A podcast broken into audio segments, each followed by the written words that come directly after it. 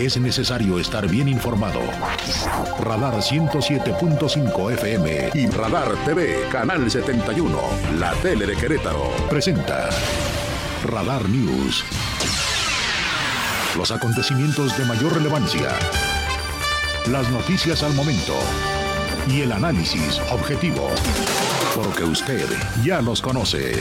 Radar News.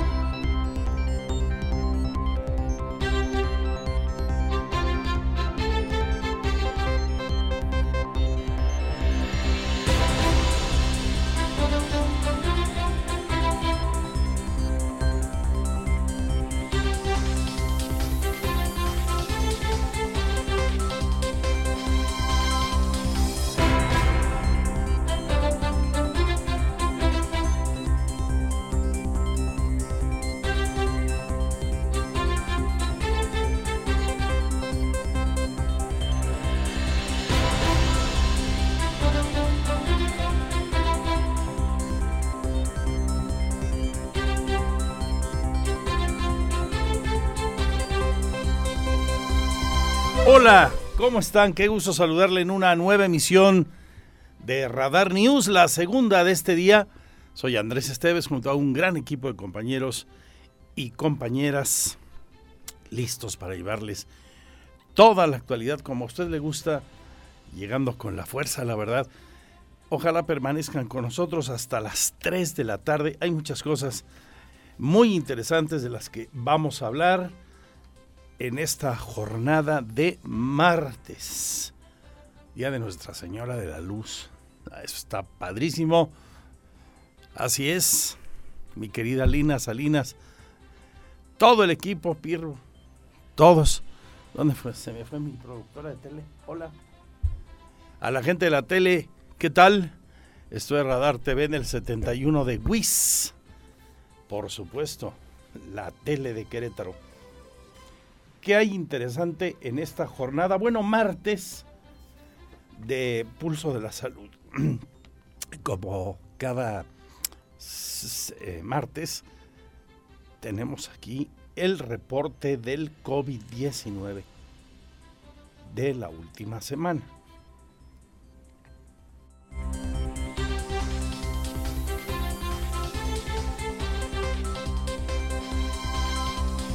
¿Qué reporta la Secretaría de Salud de Querétaro?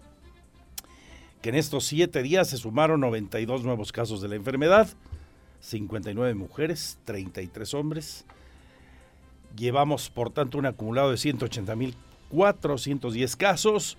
Una persona lamentablemente perdió la vida para llegar a 6.859 defunciones a causa del COVID.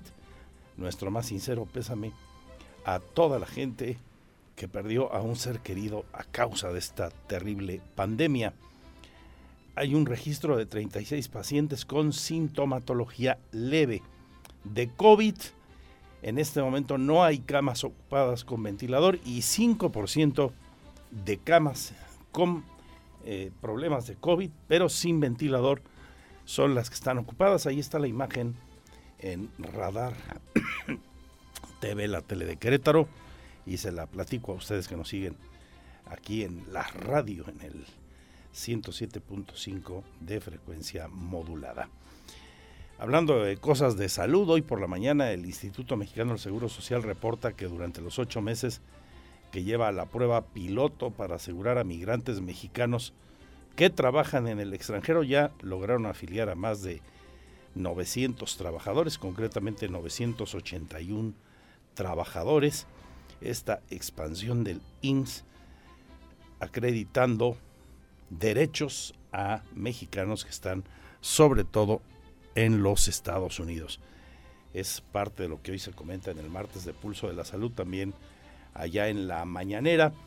Seguiremos eh, comentando con voces importantes de Querétaro y la de usted, que es la más importante para nosotros, sobre el momento de México y el debate en torno a la iniciativa de ley del presidente de la República sobre reforma electoral.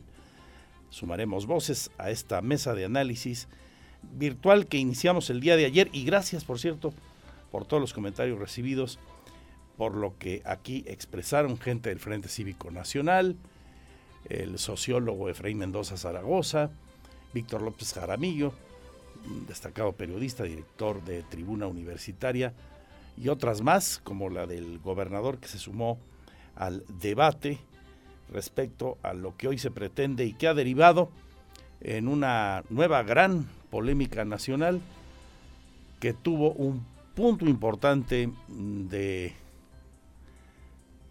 importancia el pasado domingo, donde a través de redes sociales y por otros medios millones de mexicanos manifestaron su respaldo al presidente de la República, López Obrador, y en manifestaciones en mucho sentido inéditas en más de 60 ciudades del país, también millones de mexicanos y a través de redes sociales expresaban su rechazo a esa iniciativa y a otras políticas del gobierno federal. Ese, ese debate que enriquece la vida democrática, respetuoso, ese debate es el que hace falta para fortalecer a nuestro país, no solo en sus valores democráticos, sino en su aspiración por tener una mejor calidad de vida, un país con menos desigualdades, un país donde se pueda pensar diferente a otro, a otro ser humano, a otro compatriota, así sea el presidente de la República o el presidente de la República con sus opositores, pero con respeto se haga el debate, se participe en él y se enriquezca la vida nacional. Bueno, pues con eso estaremos. También los deportes, Víctor Monroy ya listo en estos días previos al arranque este fin de semana de la Copa del Mundo en Qatar. La selección mexicana enfrenta mañana su último partido de preparación contra Suecia. Le tiene la previa Víctor y mucho más de los deportes antes de que a las 3 reciba la estafeta de Radar Sports junto con Roberto Sosa Calderón. Oli Lara con la cultura y los espectáculos. La agenda está muy rica ya y de cara a los eventos de fin de mes con el nuevo festival de Trova que organiza el municipio de Querétaro será los días 18, 19 y 20 este fin de semana. Además, fin de semana largo.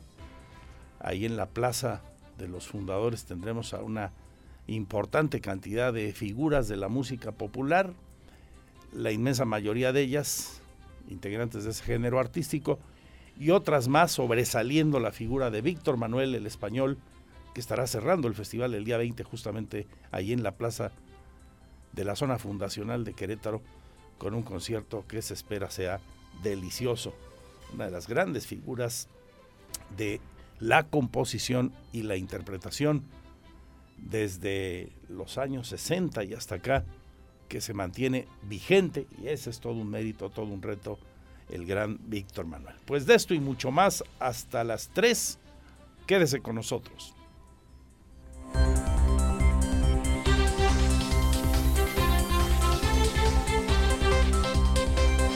Le recuerdo interactuar con nosotros en las redes sociales de Radar, nuestro WhatsApp 442-592-1075 mi Twitter, arroba Andrés Esteves fanpage Magazine TV Cro, o bien andresesteves.mx, que es la web también con las noticias y nuestro canal en streaming con muy variados e interesantes contenidos. Comenzamos.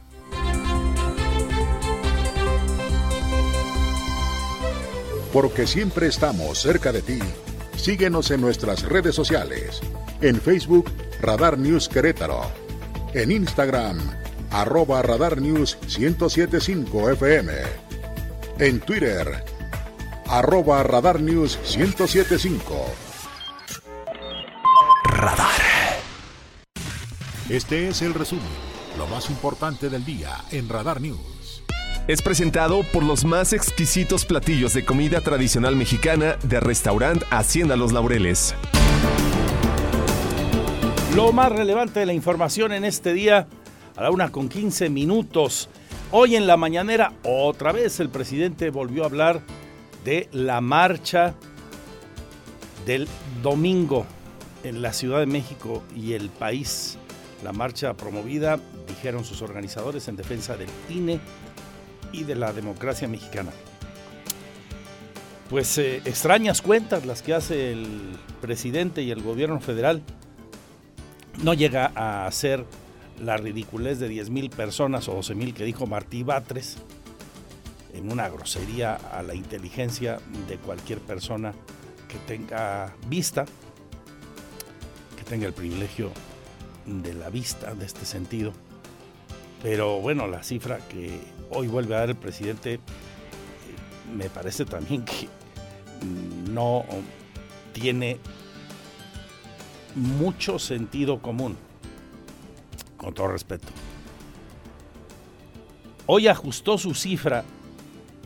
Ayer había dicho que entre 50 y 60 mil personas, el presidente, habrían asistido a esas marchas. Hoy redujo la cantidad, dice que fueron menos los asistentes.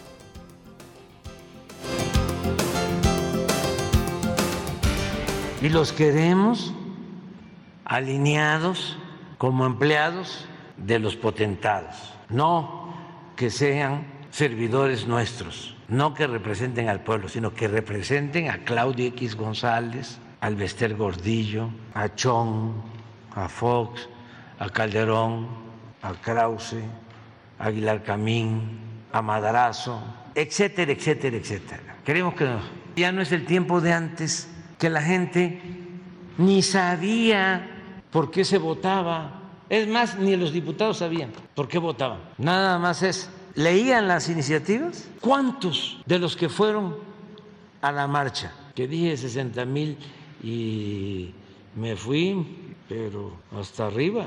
Ya está. Parezco simpatizante de FIFI. Bueno, dice que fueron menos de 60 mil.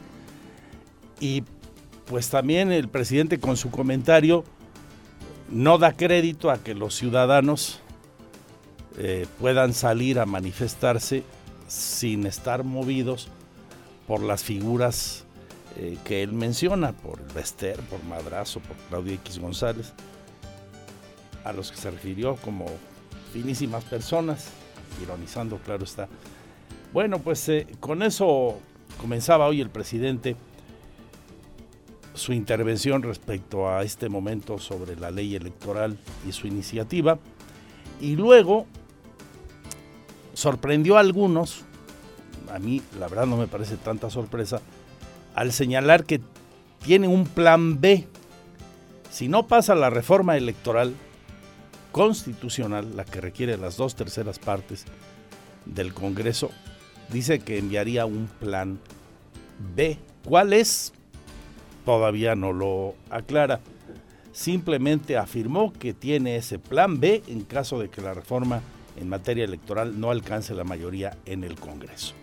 El mandatario señaló que la enviará y que ésta no necesitaría la aprobación de las dos terceras partes.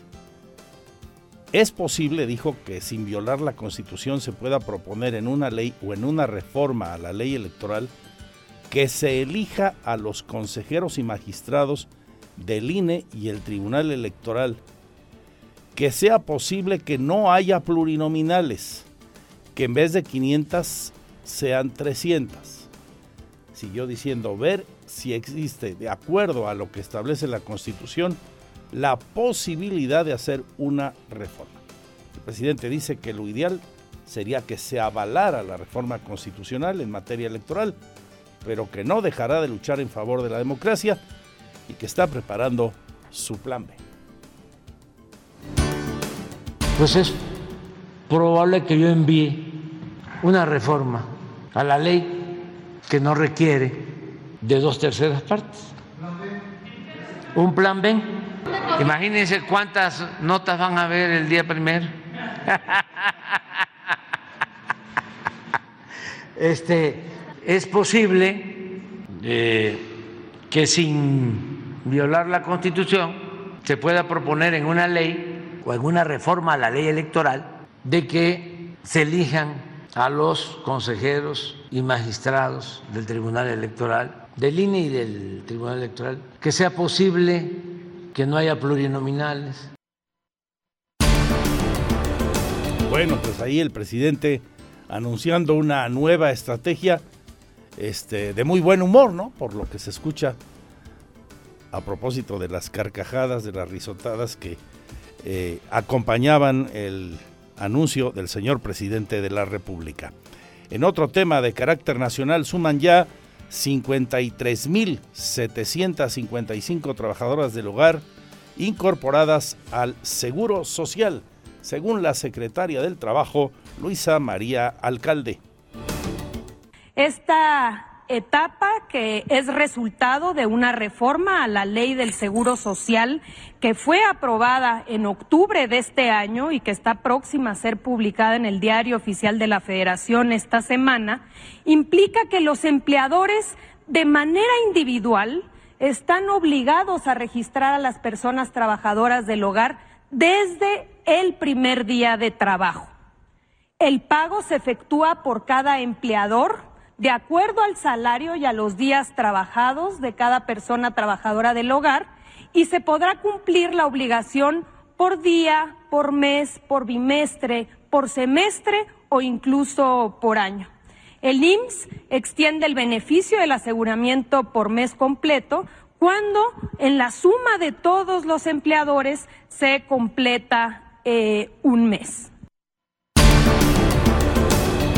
Bueno, por si usted se apoya con trabajadoras o trabajadores en el hogar, ahí la información. Ya en el ámbito de lo internacional, un misil ruso impactó en Polonia el día de hoy. Polonia, que es miembro de la OTAN, la Organización del Tratado del Atlántico Norte. Y aunque por el momento no ha habido reacciones de esta alianza, se advierte que un ataque contra cualquiera de los miembros de la OTAN es un ataque contra todos. Hay dos muertos reportados.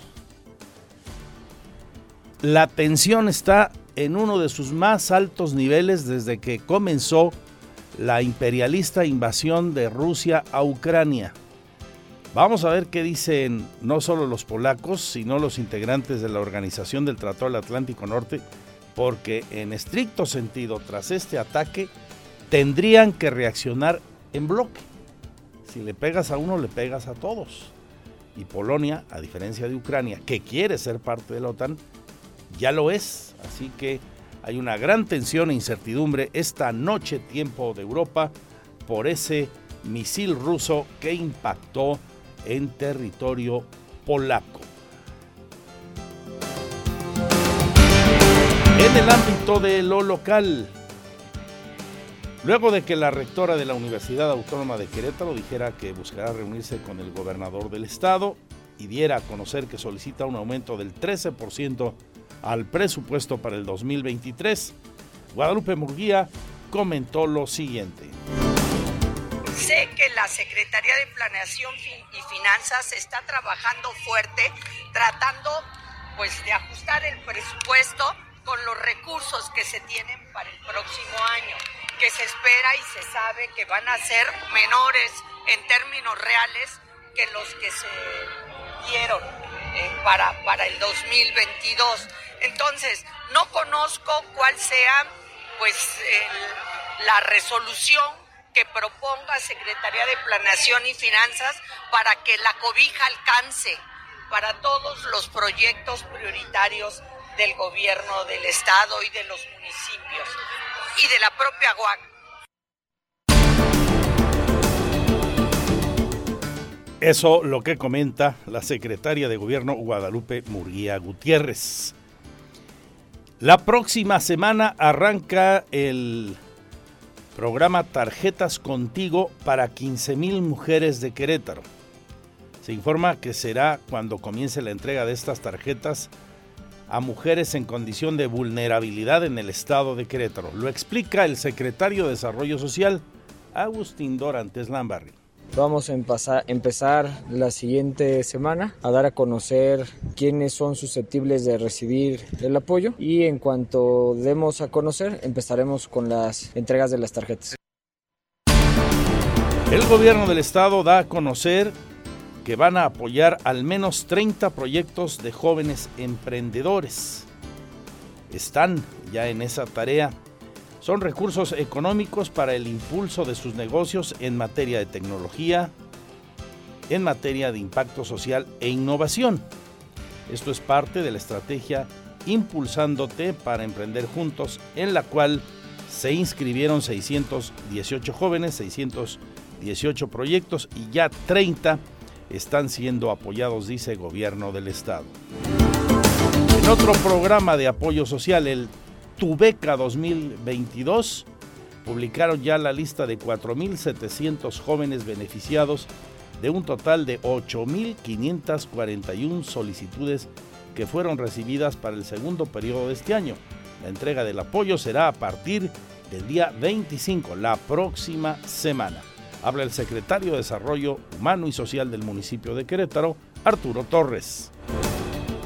El alcalde en esta administración relacionadas con el programa Tu Beca 2022. Es parte de esta estrategia del municipio para combatir precisamente la lesión escolar en las y los jóvenes del municipio y comentarles que ya hace unos días fue publicada la, lista de, beneficiarios que bien lo comentaba el alcalde, son alrededor de 4.700 jóvenes que lograron cumplir con todos los requisitos que establece el programa. Este programa tiene como objetivo reconocer a aquellos estudiantes sobresalientes, pero también a aquellos que, que se encuentran en una condición de vulnerabilidad.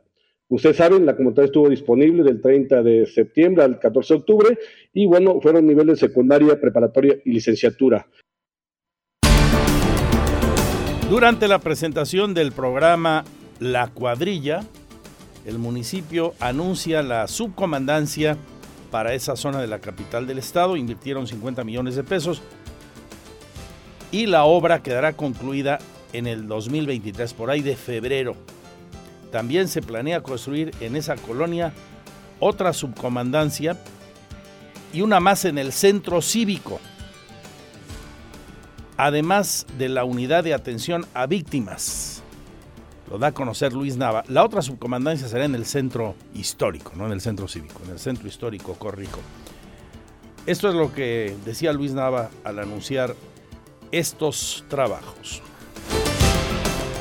queremos hacer dos subcomandancias, la del centro histórico y esta de la zona de Juriquilla, y además la de la unidad de atención a víctimas. Entonces, son estos, estos tres que estamos considerando para el entre el próximo año y el 2024. Pues estamos en eso, estamos buscando un lugar que estuviera lo más céntrico posible para que pudiera ser muy accesible, para que cualquier persona este, pudiera acudir y ser atendidos. Entonces, estamos pensando en que la subcomandancia del centro histórico pudiera estar en, en, un espacio que fuera suficientemente grande como para que ahí mismo también esté, no en el mismo edificio, sino de manera contigua, la de atención a víctimas.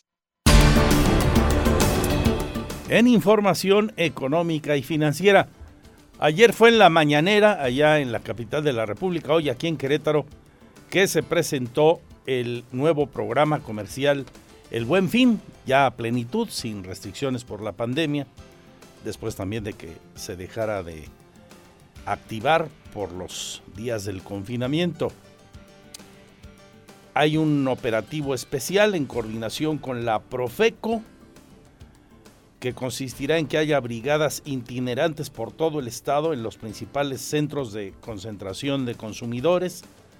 Habrá, verificadores, un total de 54, para que los precios, las condiciones y la publicidad respeten la normatividad y se evite con ello afectación a los consumidores y se garantice pues, que los descuentos sean reales.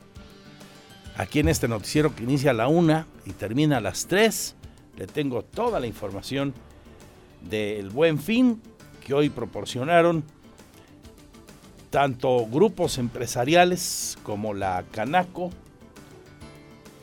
como también la gente de Canacintra y el SAT que anunció 500 millones de pesos, 500 millones para el sorteo del buen fin.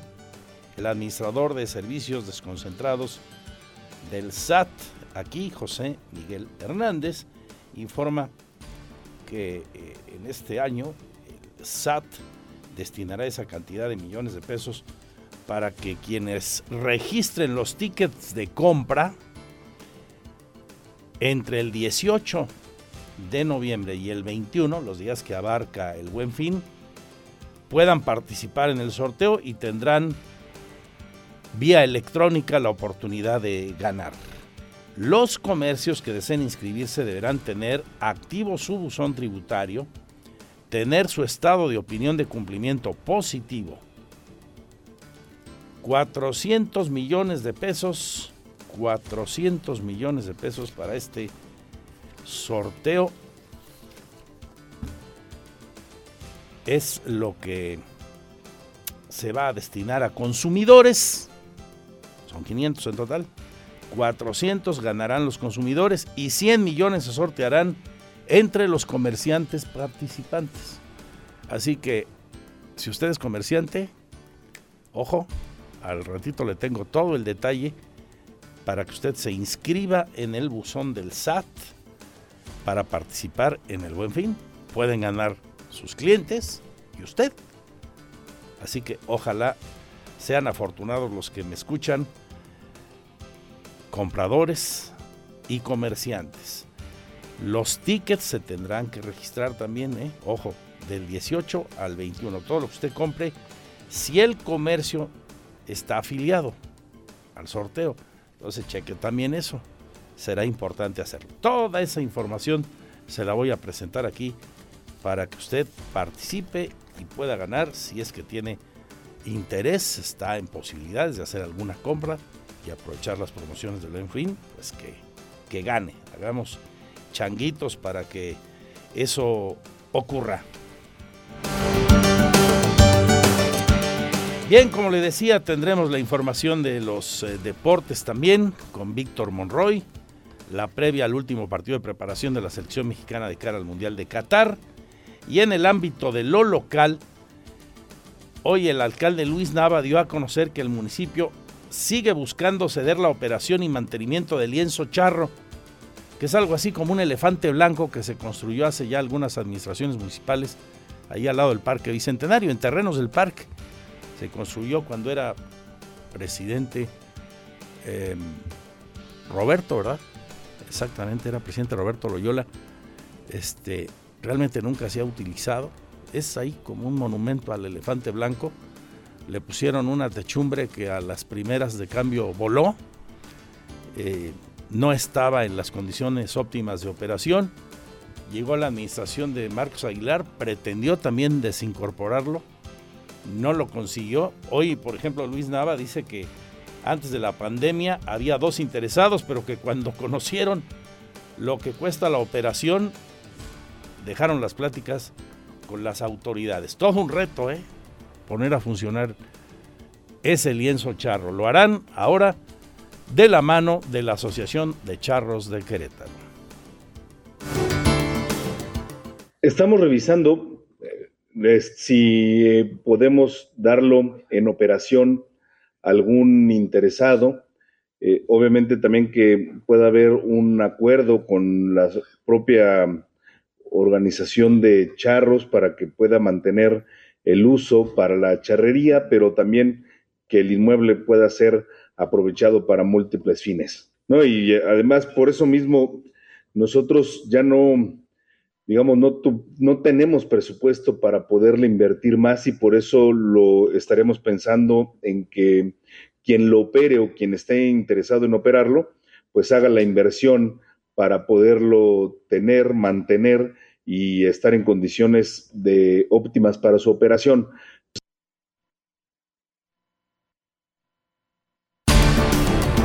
Cultura y espectáculos con Oli Lara. Hoy anuncia el patronato de las fiestas de Querétaro que arranca la instalación de muchos de los adornos que se van a colocar en el centro histórico y otros puntos, por ejemplo, el nacimiento monumental ahí en el Jardín Cenea, que siempre es muy visitado, muy esperado por la familia eh, menuda.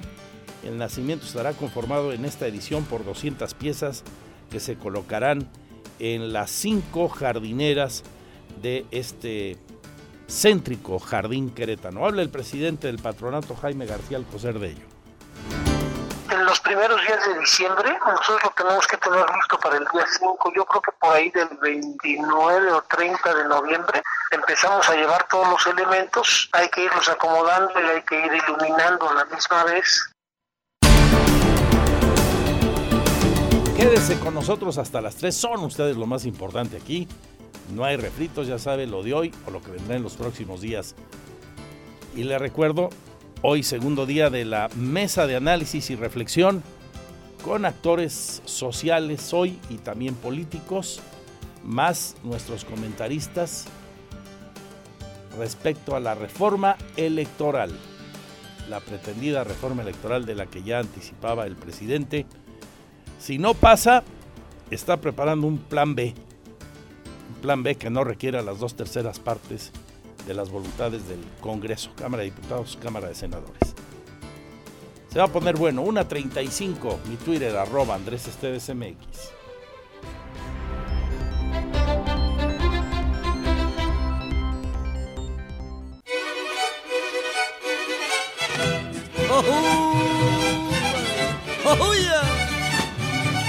¿Ya lo reconocieron? Digo, yo sé que Regina, nuestra productora de tele, seguramente no. Está muy chavita, pero usted, los de mi rodada y tantito más para acá, o los que gustan del buen cine mexicano de la época de oro, seguro que ya. Debajo de esas dos cejas, qué bonitos ojos tiene. Ellos me quieren mirar, pero si. Era buen actor, ¿no, Pirru? Para aquella época, pues competía con figurones como Los Soler, Pedro Armendáriz, Pedro Infante, Jorge Negrete. Pues, la comparación estaba muy canija, ¿no? No era tan malo. El gran Miguel Aceves Mejía, que además de su pujidito, era muy eh, destacado por su mechón en la cabellera, en el centro de su cabellera, y el falsete, ¿no? Magnífico el falsete de Miguel Aceves Mejía. Niña hermosa. Ay, mero, ay, mero, lo agarraste bien, mi. El rey del falsete, el falsete de oro, el cantante de oro. Así le decían a este grande de la música mexicana que le tocó nacer como a otros grandes eh, intérpretes mexicanos, otros grandes ídolos fuera de México. Él nació en El Paso, en Texas, toda su vida entre nosotros. A los 90 años de edad moría un 6 de noviembre de una neumonía, muy longevo él, muy dilatada y exitosa su carrera. Nació un día como hoy de 1915. Va el pastor con su rebaño al despuntar la mañana, bajando por el sendero de la sierra. La... Oli Lara, ¿qué te parece si escuchamos lo que dice el presidente de las fiestas de Querétaro respecto a la instalación de los adornos navideños, particularmente de el muy gustado, muy esperado por la familia menuda, nacimiento monumental ahí en las jardineras del Jardín Cenea, toda una de las grandes tradiciones de las fiestas de Navidad.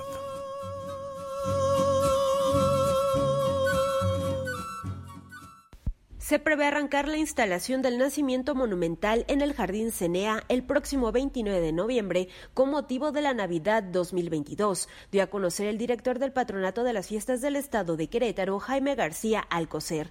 De esta manera señaló que este nacimiento está conformado por más de 200 piezas, las cuales serán colocadas en cinco de las jardineras. Agregó que tendrá que quedar instalado e iluminado antes del 5 de diciembre para la inauguración. Los primeros días de diciembre que tener listo para el día 5, yo creo que por ahí del 29 o 30 de noviembre empezamos a llevar todos los elementos, hay que irlos acomodando y hay que ir iluminando la misma vez. García Alcocer detalló que este año se tuvo que hacer la remodelación y cambio de algunas de las figuras del nacimiento para que luzcan a la vista de los queretanos y visitantes que se esperan durante diciembre y los primeros días de enero. El director del patronato de las fiestas del estado de Querétaro indicó que también será adornado el árbol de la amistad, el cual se encuentra en el jardín corregidora y será encendido ese mismo día.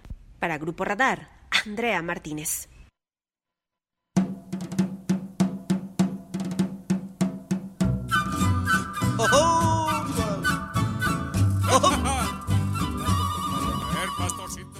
Esta, uno de los clásicos de Miguel Aceves Mejía, a mi Pirro. Exitazo, por cierto, el Pirro el sábado en el debut del programa de la mera banda aquí en la tele en el 11 a las 11 de la mañana, ya saben, todos los sábados 11 de la mañana en Radar TV en el 71 de WIS donde estamos además de la radio. Felicidades mi Pirro, que siga el éxito. Música en vivo, se pone bueno.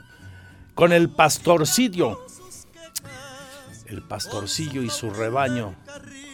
Seguimos, Oli, con cultura y espectáculos.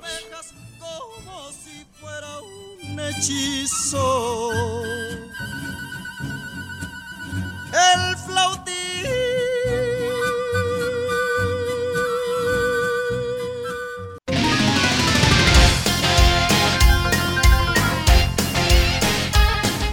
Dos de la tarde con cuatro minutos. ¿Cómo le va? Bienvenidos. Esos son los deportes el día de hoy.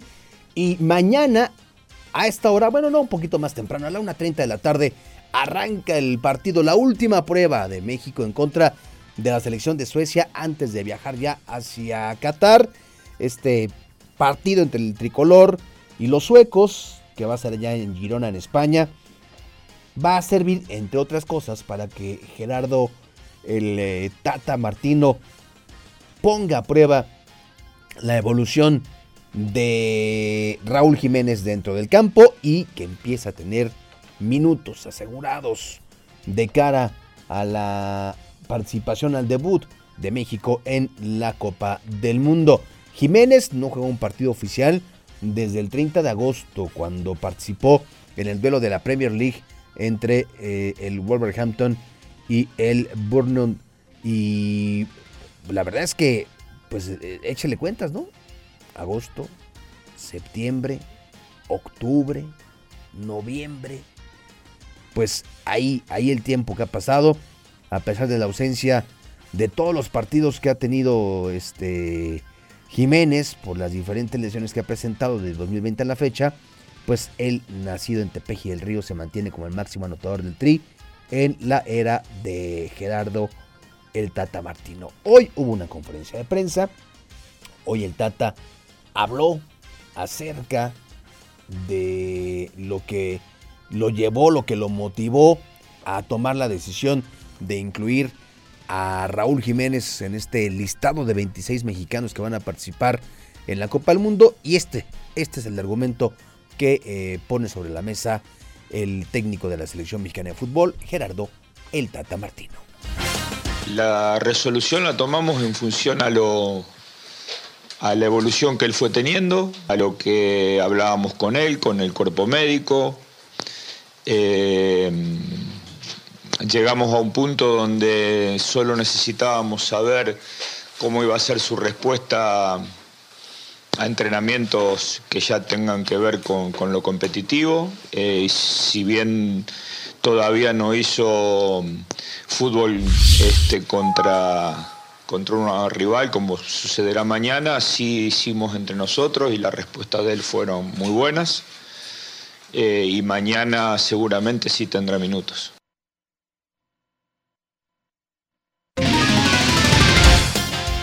Oiga, y ya a una semana de que México tenga su participación en la Copa del Mundo, pues como usted sabe, los números de las camisetas pues eh, son importantes para, para muchos. Ya se revelaron lo que es los, los, números de la selección mexicana de fútbol, de cada, de cada integrante.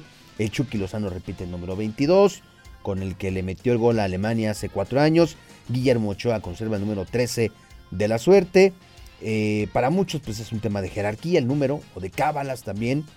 son, son pocas las sorpresas. Gente histórica del tricolor como Andrés Guardado conserva el 18. Héctor Moreno conserva el número 15 a su espalda. Lo que llama la atención es que Edson Álvarez toma el número 4, que durante los últimos cinco mundiales perteneció al gran Rafael Márquez, mientras que Alexis Vega va a llevar el número 10 del tricolor, perfilándose como titular ante la baja definitiva del Tecatito Corona. Este será el primer mundial con 26 jugadores por selección, lo que amplió el abanico de dorsales disponibles con Luis Chávez, Roberto Alvarado, Kevin Álvarez, que van a utilizar eh, los números 24 de Luis Chávez, 25 de Roberto Alvarado y 26 para Kevin Álvarez, que pues no se habían utilizado anteriormente. Pues así, así los números que portarán los jugadores del tricolor para esta Copa del Mundo. En más información, ahora hablemos de el fútbol femenil que tiene nuevas monarcas. Se trata nada más y nada menos que el equipo de Tigres femenil que venció el día de ayer a las Águilas del América. Las Amazonas se quedaron con la victoria. Dos goles por cero ayer por la noche en el estadio universitario. Tres goles por uno, eh, perdón, tres goles por cero el marcador global. Y con ello, bueno, pues el equipo de Tigres pues se convierte en un equipo ya de cinco estrellas. Cinco estrellas, cinco títulos, cinco campeonatos, lo que las convierte pues en las dueñas absolutas de la Liga MX femenil. El día de ayer, aunque las Águilas del América pues llegaron con ímpetu al empastado del Estadio Universitario, pues bastaron 21 minutos para que las dirigidas por Carmelina Moscato sorprendieran y agarraran mal paradas a las jugadoras azulcremas, por lo que Lisbeth Valle penetró en el área tras recibir un balón filtrado y definió prácticamente pasando el balón entre las piernas a la portera del América Itzel González. Ya para el complemento, Tigres finiquitó la serie. Al minuto 50 Belén Cruz se encargó de poner el dos goles por cero y con ello pues sentenciar ya el partido. Al final, bueno, pues habló Lisbeth Ovalle, quien anotó en el partido de ida y quien volvió a anotar en la vuelta. Y pues estas son las impresiones de la hoy jugadora de los Tigres, una de las integrantes del equipo de las Amazonas, que son campeonas. Contenta, feliz, no me la creo. Ya una quinta copa. Pero bueno, eh, muy emocionada. Eh, te digo, pues feliz de que esté toda esta gente aquí con nosotros sobre todo cerrar en casa. Muy importante, yo siempre voy a dar eh, 100% y lo volvería a hacer si se volviera a presentar la oportunidad. Incomparable, la verdad que estar aquí con toda esta gente me llena de motivación y de felicidad.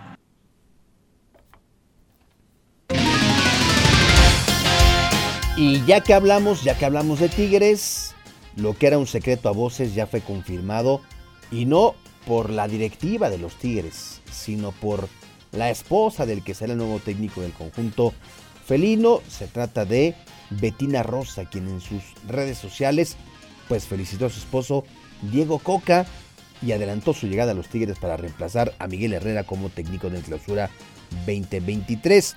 Y bueno, pues en sus historias de Instagram publicó una felicitación a Diego Coca, arrobando la cuenta del estratega argentino, quien viene de ser bicampeón con el Atlas del Guadalajara en la temporada 21-22. Se espera que en eh, las próximas horas sea presentado ya de manera oficial, ya que lo reveló, pues qué mejor fuente, ¿no? La esposa del mismísimo Diego Coca.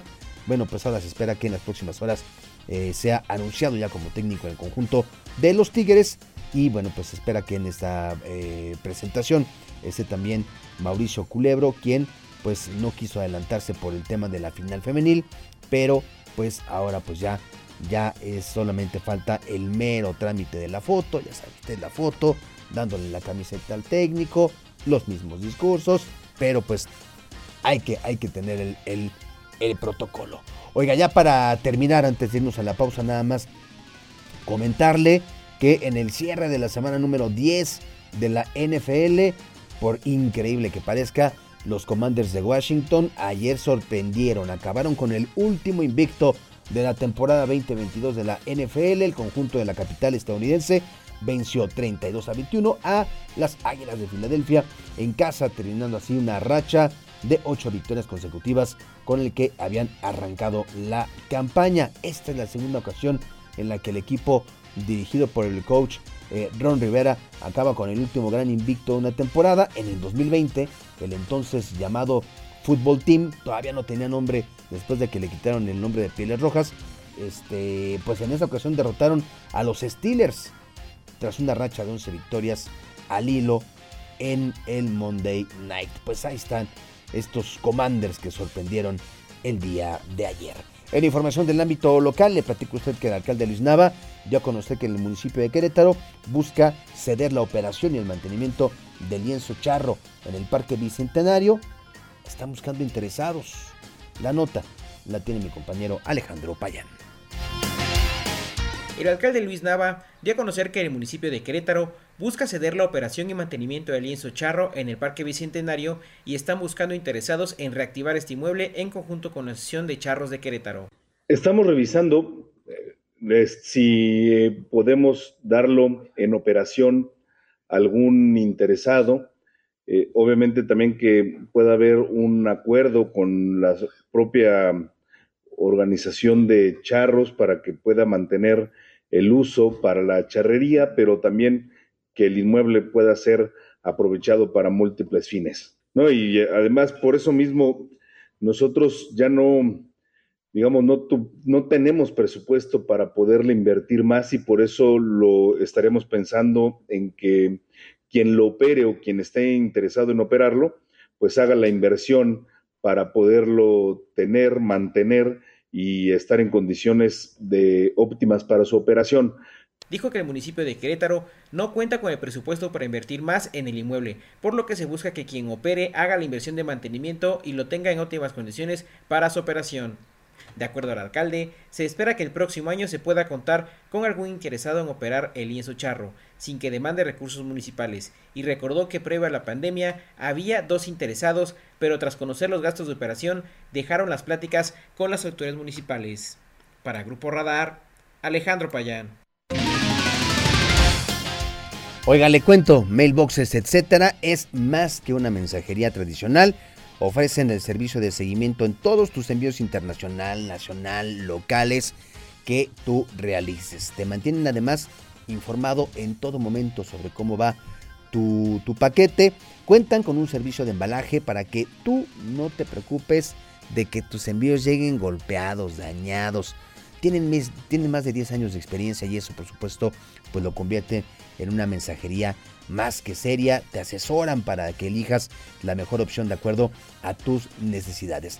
Hay dos sucursales, una está en la colonia Niños Héroes y otra está en Centro Sur.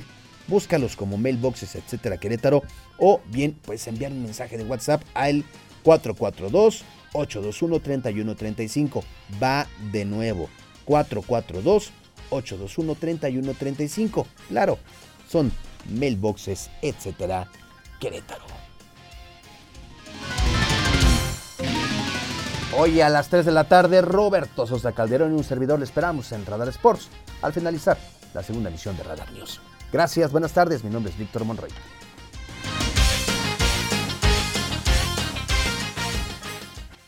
Radar Sports en Radar News. Esta sección fue patrocinada por mailboxes, etc. Mensajería nacional e internacional. Estamos en sucursal Centro Sur y Niños Héroes. Somos tu mejor opción. WhatsApp 442-821-3135. Porque siempre estamos cerca de ti. Síguenos en nuestras redes sociales. En Facebook, Radar News Querétaro. En Instagram, arroba Radar News 1075 FM. En Twitter, arroba Radar News 1075. Radar.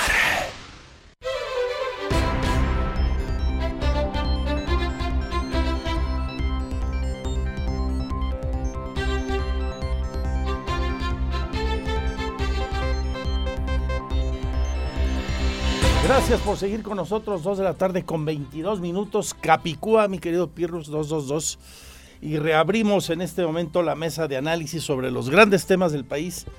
Segunda entrega de la mesa de análisis sobre la reforma electoral, la iniciativa del presidente y todo lo que ha derivado a partir de esa iniciativa y la lucha por la democracia que, de acuerdo a organizaciones diversas, emprendieron con un día eh, clave, eje, el pasado domingo en más de 60 ciudades de México y algunas del mundo para rechazar esa iniciativa y defender al INE, dicen eh, las diversas organizaciones que han participado y se siguen sumando al movimiento. Hoy el presidente Andrés Manuel López Obrador en la mañanera eh, de nuevo habló sobre el asunto. Por un lado, matizó las cifras que dio ayer, que habrían participado 60 mil personas en solo en la Ciudad de México. Dice que fueron menos y de nuevo criticó a quienes se sumaron a la marcha, particularmente, eh, dijo él, varios grupos de intelectuales y otras figuras de la derecha conservadora. Así se refirió el presidente a ellos. Y los queremos alineados como empleados de los potentados, no que sean servidores nuestros, no que representen al pueblo, sino que representen a Claudio X González, al Bester Gordillo, a Chong, a Fox, a Calderón, a Krause, a Aguilar Camín, a Madrazo, etcétera, etcétera, etcétera. Queremos que ya no es el tiempo de antes que la gente ni sabía por qué se votaba. Es más, ni los diputados sabían por qué votaban. Nada más es, leían las iniciativas. ¿Cuántos de los que fueron a la marcha? Que dije 60 mil y me fui, pero hasta arriba. Ya está. Parezco simpatizante de Fifi.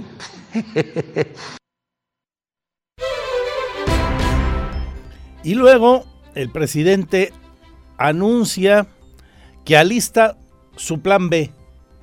Si no pasa la reforma constitucional, a partir de modificaciones a la ley que no requieran de las dos terceras partes.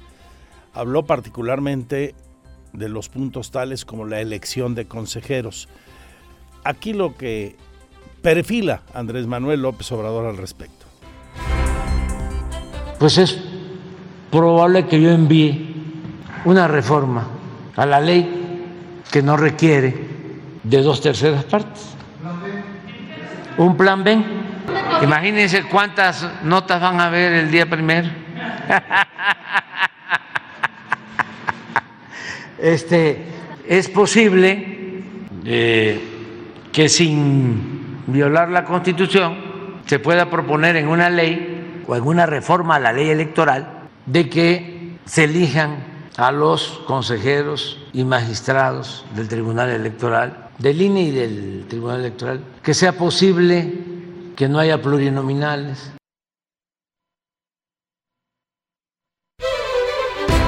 Bueno, el tema de las plurinominales.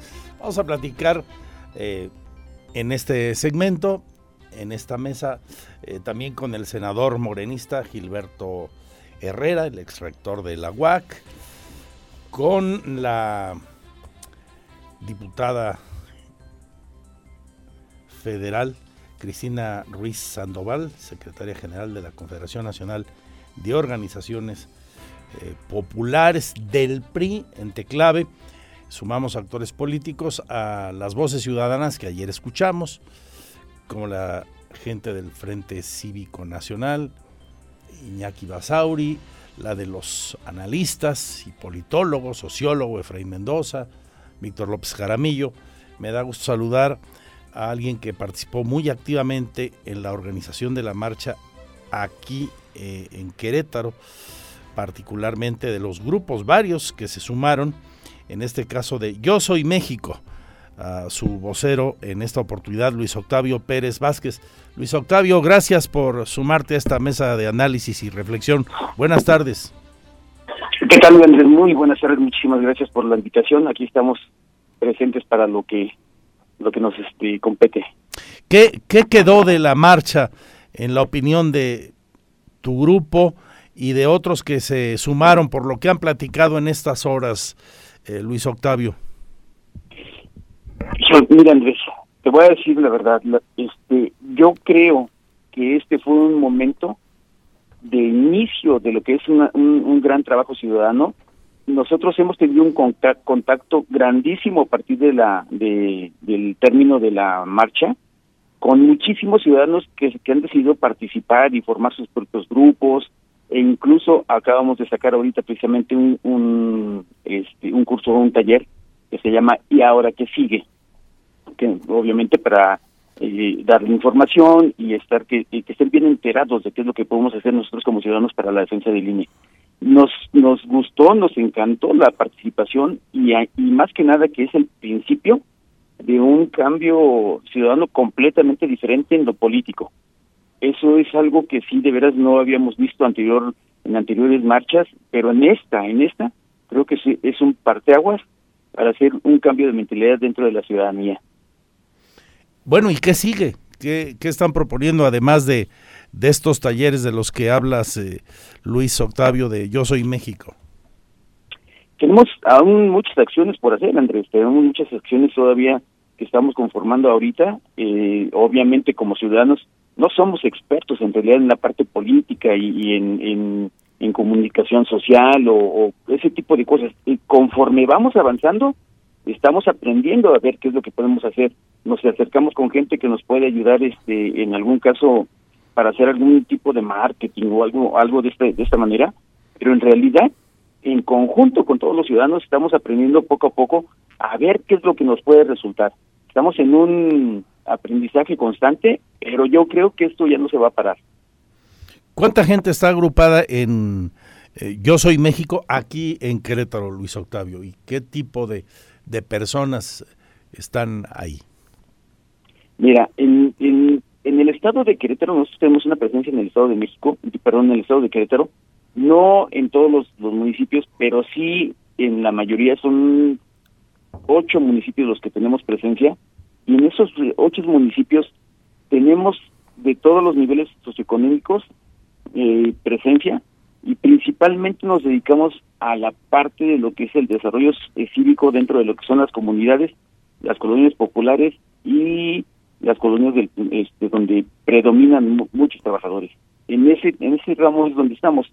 Obviamente también hay una participación muy grande en la, en la parte de lo que es este la clase media, porque sí, sabemos perfectamente que creo que eran los que más menos votaron. Entonces sí estamos trabajando bastante fuerte en esos niveles. Pero yo le calculo que estamos entre unos 2.500 gentes dentro de la agrupación ciudadanos, no, no hay políticos en esta agrupación en concreto. No, no, no, no, para nada. Todos los, la gente que está dentro del, del, equipo son puros ciudadanos, no hay absolutamente ningún político ni, detrás ni nada. aunque te, voy a comentar algo antes, los políticos son las herramientas con las que tenemos que usar nosotros para el desarrollo de nuestro país.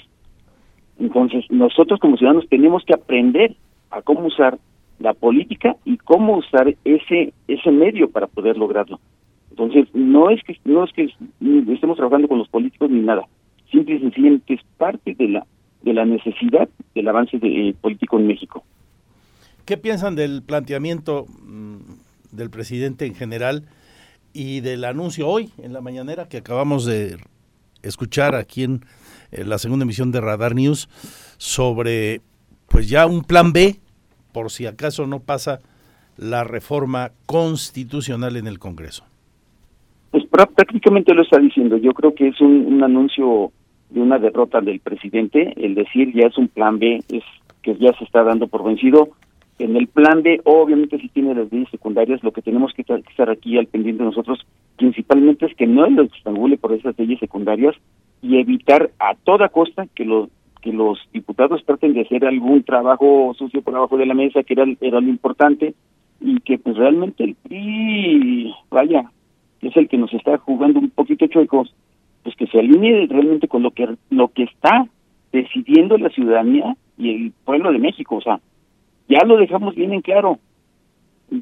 Si ellos alegan o hacen alguna cosa o cualquier otro político, pues la verdad es que sí van a, vamos a perder el país, pero nosotros estamos dispuestos a luchar hasta el último momento, hasta el último momento y como sea para lograr que no se haga este, tipo de cosas. Sí, sabemos perfectamente que todo está amañado, todo lo está diciendo bajo mentiras y no lo vamos a permitir. Bien, Luis Octavio, pues te agradezco mucho. No sé si quieras agregar algo a, tu comentario de lo que se ha dicho, de lo que hoy se está debatiendo en torno mm, de este asunto en particular, eh, Luis Octavio Pérez de la organización ciudadana Yo Soy México, en Querétaro. Pues lo único, lo único que, que, les pido, la verdad, a, todos los ciudadanos comunes, como nosotros comunes y conscientes, que se unan al, al, a la lucha por defender lo único que nos da la libertad de poder escoger a los políticos que queremos. Llegó desgraciadamente, este, o bueno, afortunadamente, desgraciadamente, como quiera que sea, como quiera que lo ven, llegó bajo, la, bajo unas condiciones democráticas y de esa manera tenemos que seguir manteniéndolo y de esa manera va a tener que salir. Entonces, que se unan, que se sigan uniendo, que sigan haciendo sus grupos, que sigan creciendo este, esa participación ciudadana como se vio ahorita y que no bajen las manos por nada del mundo esto no termina y tenemos mucho tiempo todavía por trabajar. Muchas gracias, Luis Octavio. Te mando un abrazo a la distancia y aquí los micrófonos abiertos para todas las expresiones en torno a estos temas que son de la mayor trascendencia para el país. Y qué bueno que el debate, la discusión está abierta y si es respetuosa, tanto que mejor es lo ideal. Gracias. Muchísimas gracias. Gracias a ti. Hasta luego. Bueno, el senador Gilberto Herrera, senador de Morena, dice hoy a nuestros micrófonos que él considera que la reforma podría ser aprobada, pero no en su totalidad. Con matices, pues. La reforma electoral podría ser aprobada, pero no en su totalidad, consideró Gilberto Herrera, senador por Querétaro. Opinó que cuestiones como que el Instituto Nacional Electoral sea a cargo de todas las elecciones locales y la disminución de los legisladores federales son posibles de aprobar. La cuestión de la reforma electoral se debe hacer. Eh, tal vez no en forma total, pero tampoco la posición de ellos de no hacer nada. Yo creo que tenemos que avanzar. Tenemos un exceso de, representantes que, de hecho, no representan a la ciudadanía, Diego. Todos los plurinominales, claro que llegaron ahí por la decisión del presidente del partido y por la cercanía al partido y el exceso, y, y hay o no un exceso de burocracia a nivel nacional si el INE solito, desapareciendo los, eh, los institutos electorales de los estados, puede o no puede eh, llevar las elecciones. La misma gente del INE reconoce que sí puede hacerlo. Eh. Asimismo, negó que con este proyecto desaparecerá el Instituto Nacional Electoral y solamente tendrán más atribuciones como dependencia, cuestión que no debe temer la ciudadanía. Debido a que es una reforma constitucional, se necesitan las dos terceras partes de las cámaras para su aprobación. En ese sentido, Gilberto Herrera esperaría que se llegue a un consenso con la oposición. Auguró que si se aprueba en la Cámara de Diputados, sin problema habría diálogos en la de senadores. Y sobre la marcha en defensa del INE que se llevó a cabo el pasado domingo, el senador queretano comentó que fue un ejercicio sano para la vida social del país y aseguró que la ciudadanía será escuchada. Para Grupo Radar, Diego Hernández. Hay voces de Morena, tengo voces también de legisladores federales del PRI y entre otras la del analista, uno de los periodistas más valorados de este país, Jaime Septién Crespo, y la de usted, la más importante. Participe con nosotros, mi Twitter, arroba Andrés Esteves MX.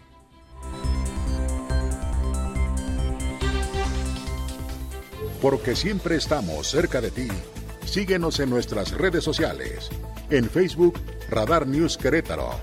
En Instagram, arroba Radar News 1075 FM en Twitter, arroba Radar News 1075.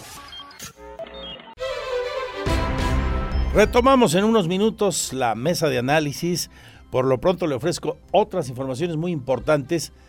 No lo pierda de vista, especialmente si usted tiene un comercio o bien si va a comprar durante los días del buen fin. A propósito, hoy se declaró lista la Profeco y la Canaco, entre otras organizaciones empresariales, para echar a andar el operativo El Buen Fin, que consistirá en brigadas itinerantes por todo el estado en los principales centros comerciales y centros de consumo, con 54 verificadores de la Procuraduría, quienes checarán precios, condiciones, la publicidad, en suma, que se respete toda la logística de promoción, que no se le vea la cara eh, por parte de algún mal comerciante a los consumidores, que haya realmente descuentos efectivos, dice el procurador del consumidor.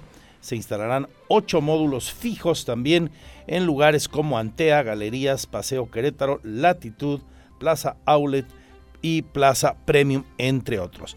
Y el SAT nos dice cómo será el sorteo este año. Importante, 500 millones de pesos a nivel nacional. 400 para consumidores que tendrán que registrar su ticket y 100 para comerciantes. Los comerciantes deben inscribirse y contar con buzón tributario y tener estado de cumplimiento positivo. Aquí la explicación de el SAT en voz de don eh, José Miguel Hernández, quien es el administrador de los servicios al contribuyente. El administrador de servicios desconcentrados de servicios de contribución del SAT en Querétaro, José Miguel Hernández, informó que en este buen fin la Secretaría de Administración Tributaria destinará 500 millones de pesos para el sorteo del buen fin.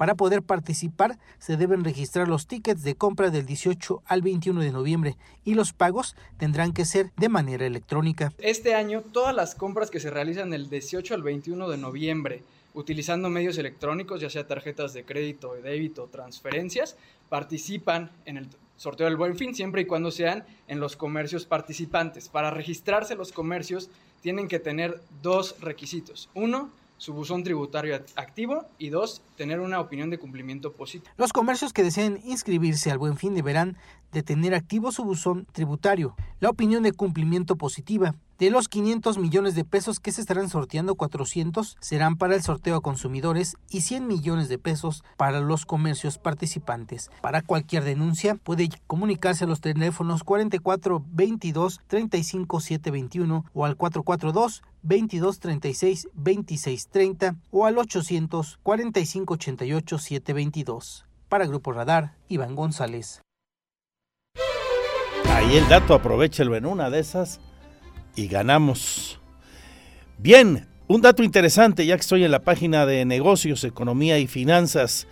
Son los millennials y la llamada generación X, o sea, la gente entre 25 y 44 años, quien acapara casi la mitad de la demanda inmobiliaria en Querétaro. Querétaro que se revela como tercer nacional, tercer lugar en el país en oferta y quinto lugar en demanda inmobiliaria. Habla el presidente de la Asociación Queretana Inmobiliarios, don Alonso de Anda. ¿Quién está demandando inmuebles? ¿Quién está demandando vivienda? ¿Y cómo la están demandando? Las personas entre 25 y 44 años, es decir, los millennials y la generación X, representan aproximadamente el 45% de demanda inmobiliaria el 45%. Entonces es importante considerar los intereses que tienen esas generaciones. Es decir, ¿qué le interesa a la población joven? ¿Qué le interesa a la población de 25 a 44 años de edad? Si ellos son el referente de demanda inmobiliaria, hay que atender esas necesidades. Porque siempre estamos cerca de ti. Síguenos en nuestras redes sociales. En Facebook, Radar News Querétaro. En Instagram, arroba Radar News 1075 FM. En Twitter, arroba Radar News 1075. Radar. Toda la actualidad de hoy en sus manos y cerramos la mesa de análisis. Voces ahora desde la oposición en torno al tiempo democrático de México y la pretendida reforma electoral. Dice la CNOP, uno de los tres sectores históricos del PRI, que la alianza con PAN y PRD sigue viva, que existe y que no pasará la reforma, especialmente que los consejeros sean elegidos mediante voto popular, así lo señalan.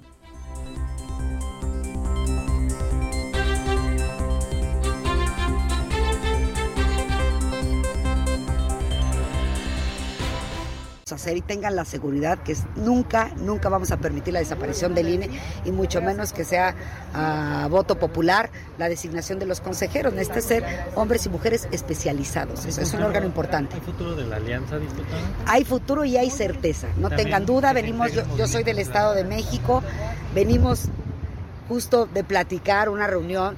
Claro que va a haber alianza, claro que le estamos construyendo todo el tiempo. El tema de Movimiento Ciudadano, miren, yo les voy a decir algo, yo no tengo certeza. El domingo no estaban en la marcha. Esos sí son los verdaderos esquiroles, los que dicen una cosa y hacen otra. Ellos le hacen el trabajo a Morena, perdón que lo diga con esa claridad, le hacen el trabajo a Morena. Bueno, pues ya escuchamos a la ciudadanía, a los morenistas, al presidente y en este caso a la diputada federal y secretaria general de la CENIO Pencret en México a nivel federal, que estuvo hoy aquí en Querétaro, la lideresa de la Confederación Nacional de Organizaciones Populares, Cristina Ruiz Sandoval. Se quedan con el más potente programa en la radio deportiva, Radar Sports. Soy Andrés Esteves, gracias por su confianza. Salud y suerte, adiós, adiós.